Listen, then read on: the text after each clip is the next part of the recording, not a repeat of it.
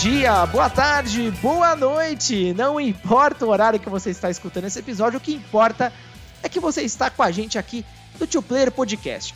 Meu nome é Rodrigo e hoje eu vou falar de uma série que eu amo muito e que finalmente retorna, assim, é Virtua Fighter. Antes da gente começar, não esquece de seguir a gente no Spotify ou no seu agregador de preferência e, claro, também lá no Twitter, o arroba Podcast 1, porque algum safado, você já sabe, pegou esse nome mas isso não impede a gente discutir e, lógico, falar sobre ali os novos episódios do nosso podcast tão amado, beleza? Bom, gente, o grande motivo da criação desta pílula é porque semana que vem chega Virtua Fighter 5 Ultimate Showdown para PlayStation 4 diretamente ali para os assinantes da PlayStation Plus. Olha só que coisa maravilhosa. A princípio trata-se ali de um, um acordo de exclusividade com a Sony, né? Mas quem sabe no futuro nada impede de sair em outras plataformas. Como sempre, o game vai funcionar também por retrocompatibilidade no PlayStation 5. Bom, o que se sabe é que Ultimate Showdown vai trazer ali tudo que todas as versões de Virtua Fighter 5, suas atualizações, trouxeram. Vale lembrar, gente, olha só que maluquice, né? Já fazem 10 anos que a gente não tem um lançamento uh, completamente inédito da série. O último foi Virtua Fighter 5 Final Showdown em 2011. Que tristeza, hein? Mas bom, antes tarde do que nunca, é muito legal ver o interesse da SEGA, né? De é, basicamente ressurgir aí com a franquia e quem sabe desenvolvê-la e torná-la tão forte quanto ela já foi. Antes da gente falar um pouco mais do game, vale um pouco mais de história, né? Porque acho que essa vai ser talvez a primeira versão que muitas pessoas jogam do Virtua Fighter. Afinal, já falei aqui, são 10 anos sem nada de novo. O primeiro Virtua Fighter foi lançado em 1993. Ele foi desenvolvido pela equipe AM2 e lançado para arcades.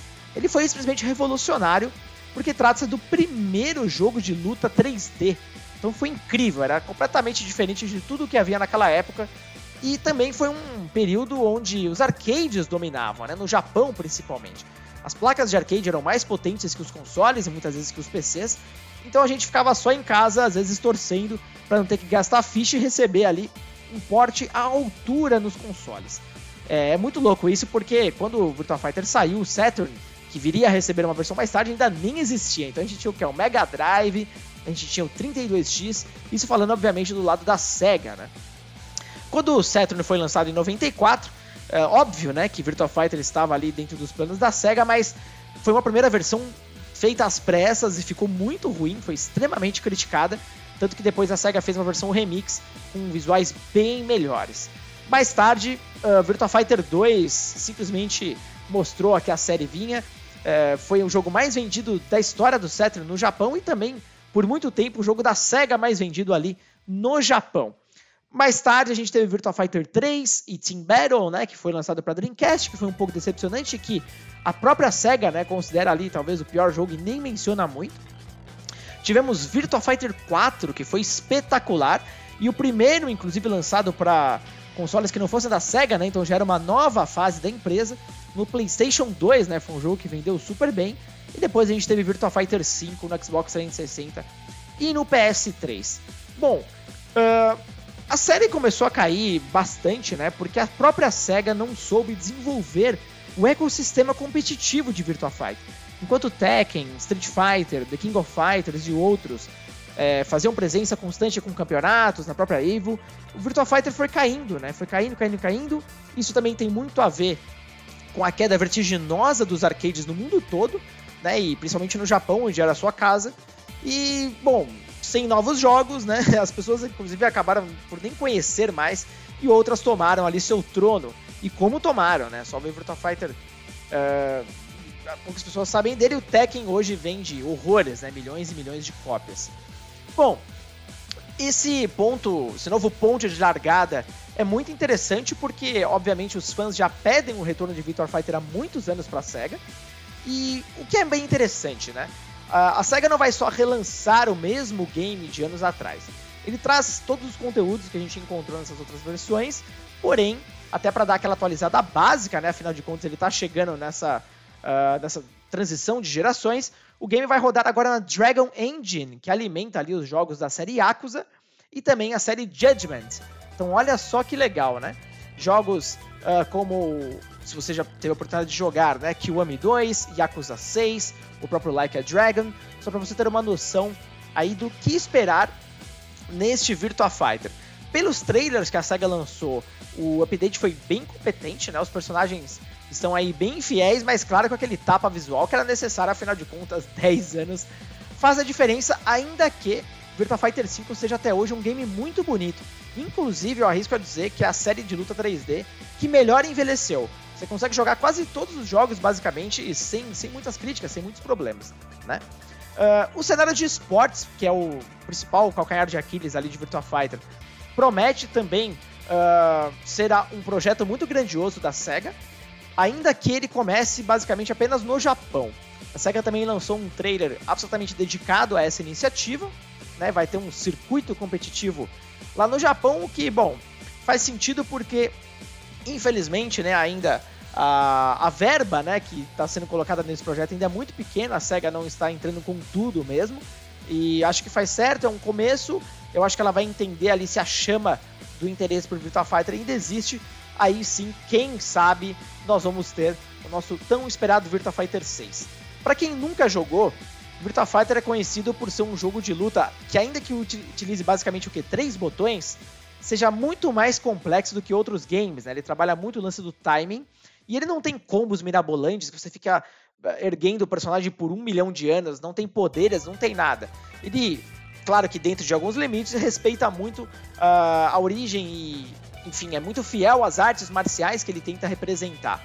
O Akira que é um personagem que sempre aparece nas capas, é como se fosse o Ryu da série. É, é, curioso, né? Porque a gente tende a pensar que é o mais fácil, mas é o contrário, é o personagem mais difícil de você aprender, se não um dos mais, né? Então, é um jogo com uma curva de aprendizado altíssima, pode ser um pouco frustrante, então é aquele tipo de jogo que eu dou uma dica para vocês.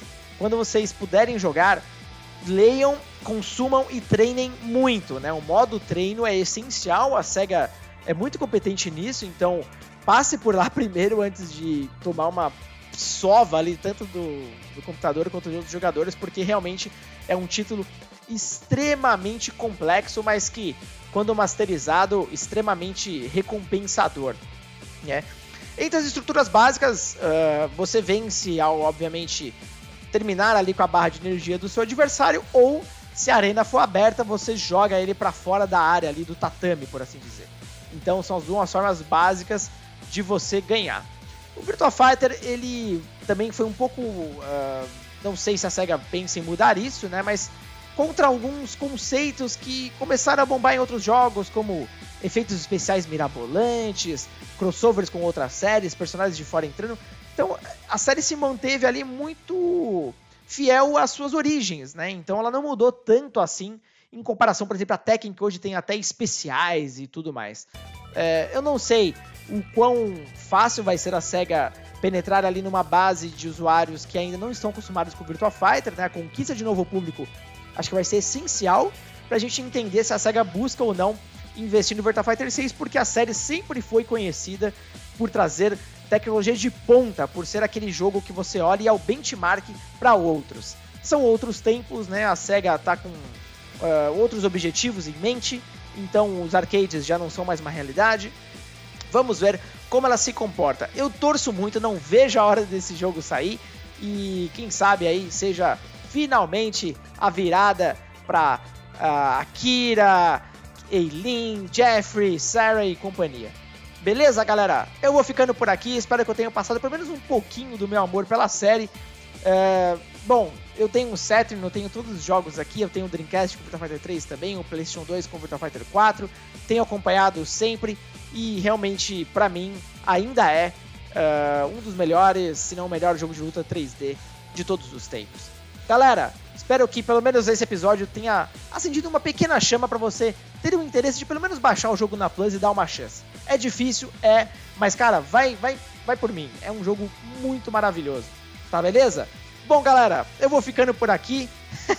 eu sei que teve um lado de fã, muito fã, inclusive, nesse episódio, mas não consigo conter minha emoção, galera. É Virtua Fighter voltando depois de 10 anos. Um grande abraço a todos e nos vemos no próximo episódio.